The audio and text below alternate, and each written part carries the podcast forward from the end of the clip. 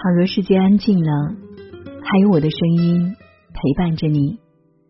愿我的温暖伴你度过每一个夜晚。嗨，大家晚上好，我是青青。今天的你过得还好吗？希望你在这里可以放松下来。每晚我都会用一段声音来陪你入睡。今晚要跟大家分享的文章来自国馆的《关于婚姻的五个真相》，婚前必读。以下的时间分享给你听。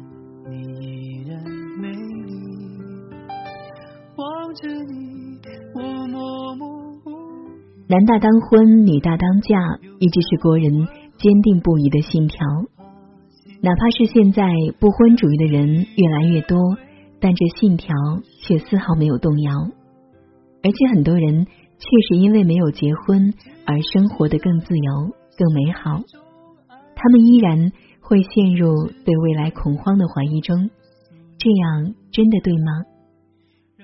女人在这件事上承受的压力更大，因为社会对他们的偏见更固执。一个三十岁的女人，我会经常听到这样的忠告。赶紧结婚吧，再往上走就不值钱了，就不好生孩子了，就成老姑娘了。但我要告诉你的是，不论你确实找到了真爱，还是迫于其他的压力而准备结婚，你都必须要先明白婚姻的几个真相。毕竟一生很长，婚姻这座围城进去了，再出来就没那么容易。不好太随便的去尝试。人不仅有钱就会变坏，有权也会。男人有钱就变坏，很多看似有道理的常识都是假的。很不幸，这一句是真的。不仅男人有钱会变坏，女人也会。男人和女人不仅有钱变坏，有了权同样会变坏，或者说。人本来就坏，没那么坏的时候，可能只是因为没有使坏的机会罢了。有了钱，有了权，就有了使坏的机会。更重要的是，在人性中，总有那么些没有道理的逻辑存在。第一，有了权和钱，就有了不守规矩的自信；第二，做点别人不敢做的事情。能够让自己显得非同一般，所以你最好不要对人品寄予太高的期待。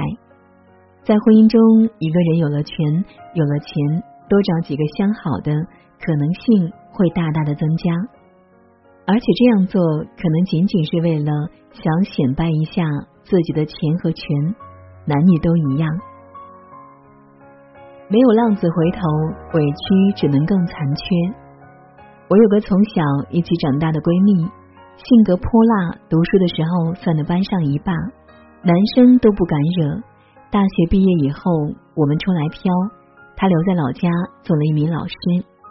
去年春节后，她结婚了，老公脾气暴躁，一言不合就动手。新婚不到两个月，她被老公打得逃到我家就住了三回，每次我都很无语。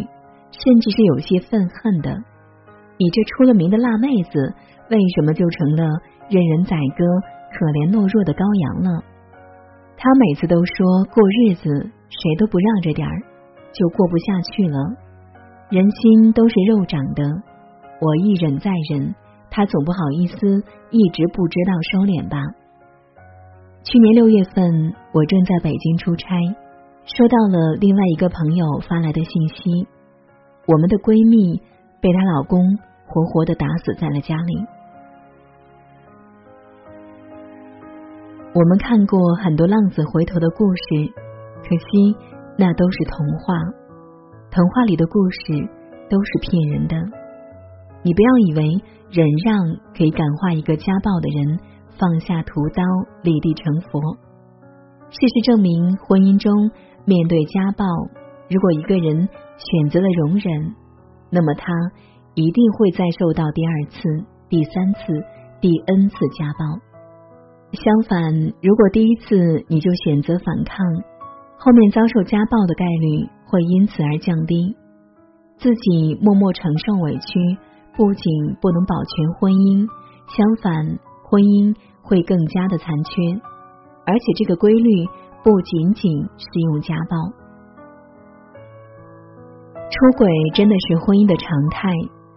国人结婚，无论是自己的心愿也好，还是别人的祝福也好，总少不了“白头偕老”四个字。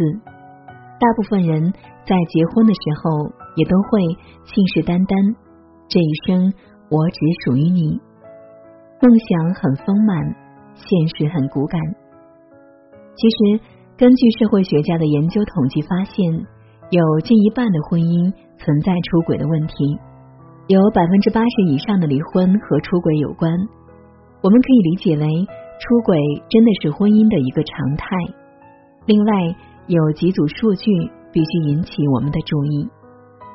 第一，中国男人出轨的概率和世界平均水平差不多，但是中国女人出轨的概率则大概是世界平均水平的五倍，比开放的美国人、浪漫的法国人都要高，名列前茅。但大家不要忙着谴责中国女人，和男人们比起来，他们依然可以说是对婚姻保持了相当的忠诚。因为男人出轨的概率是女人的三倍。第二，结婚越早，出轨的可能性越大。这个分水岭以二十三岁为界限，这大概是因为年龄越小，对婚姻的认知越不成熟，年龄越大。越懂“婚姻”两个字的含义。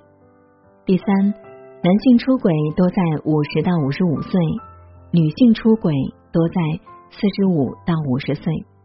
我们可以理解为，这个年龄段的人，婚姻都已经走过了漫长的几十年，激情早已褪去，而子女也多已经成人，生活压力减少，很多人有着再激情一把的强烈愿望。另外，回到前面提到的有钱就变坏的问题，这个年龄阶段的人，很多人有了一定的金钱和权利，有使坏的资本，所以原形毕露。石头真的捂不热，人心比石头更是硬得多。最好的爱情，无疑是我爱着你的时候，恰好你也爱着我。但现实，更多的人。为了各种原因，就凑在一起过了日子。我听到过无数中年夫妻的感慨：这么多年，就算是一块石头，我也把你捂热了吧。说这话的时候，你也许感动了自己，但是很可惜，你也只能感动自己。石头就算能捂热，只要你不捂了，很快就会凉，冰凉。何况人心硬起来比石头更硬，凉起来比石头更凉。人心之冷酷之决绝，远远超出你的想象。结婚的原因永远只有一个，那就是相爱。不要指望着先把别人弄进你的被窝，再慢慢捂热。能感化人心的只有菩萨，而你不是。在你努力去捂热别人的时候，最后只会让你自己的心也变得冰凉。承受不孕不育的误解，比养个孩子容易多了。我结婚已经多年，今年除夕前一天是情人节，我初为人母。在过去几年里，我们经历了朋友的各种期待、建议与质问。父母长辈们的各种催促和威逼利诱，还有村里阿姨们各种版本不孕不育的猜测，这一切终于在今年全部化为了激动和祝福。然而，激动是他们的，留给我的只有看不到尽头和小崽子屎尿屁的无休止斗争。我本来是那种睡觉被打搅就要和别人拼命的人。但自从当了妈以后，孩子半夜三更一声啼哭，我就要无条件的起床。他哪怕只是放个屁，我也要起床检查他的尿布。能明显感觉到我的时间、我的自由、我的耐心在他的屎尿屁中一点一点化为乌有，而且这注定是一场一眼看不到尽头的持久战。很多人讲养儿才知父母恩，我当了母亲之后，深深觉得更为实际的说法应该是，其实父母也没有那么伟大，父母的伟大都是情势所逼，骑虎难下。伟大的背后是一个人的责任感，没有责任感做支撑，面对孩子的屎尿屁，就只剩下抱怨、推诿，然后是争吵，最后可能就是家庭的破碎。所以，除非你真的享受为人父母的感觉，否则生孩子就一定要慎重。父母的催促、朋友的怂恿、旁人的质疑，都不足以成为你生孩子的理由。唯一的理由就是你自己喜欢孩子，一旦生出来，你是没办法再把它塞回子宫的。你必须要负起责任，做一个伟大的父母。不负起责任就是造孽。而相比而言，承受不孕不育的误会，实在是比一把屎一把尿养大一个孩子容易多了。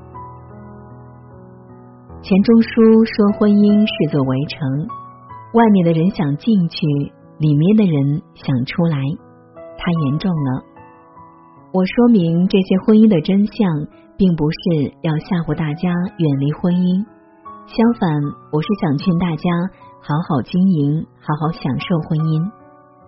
只有看清这些婚姻中必须要面对的现实，才不至于遇到以后措手不及。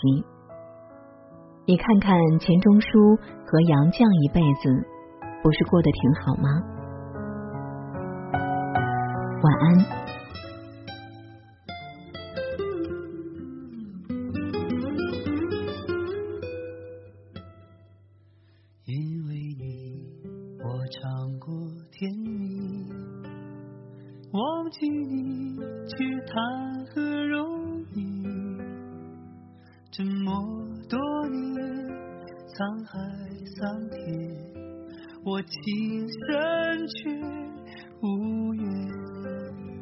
再见你，你依然美丽。望着你，我默默无语，又想问候，又怕心痛，让岁月为我说。你知不知道我始终？只是没有告诉你，让相思烈火熊熊烧着我，也不愿让你受委屈。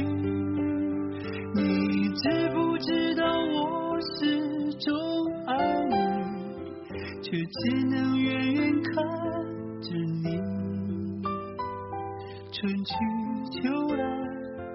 谁会明了我认真的感情？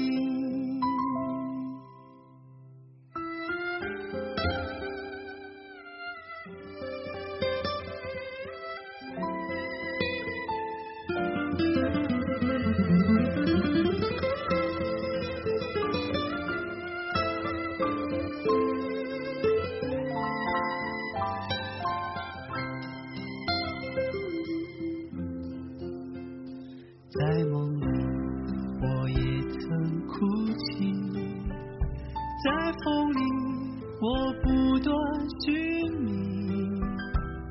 情愿寂寞，不愿割舍，这一生为你过。你知不知道我始终爱你？我只是没有告。让相思烈火熊熊烧着我也不愿让你受委屈你知不知道我始终爱你却只能远远看着你春去秋来盼你明了。我认真。亲你知不知道我始终爱你我只是没有告诉你春去秋来你会明了我认真的感情春去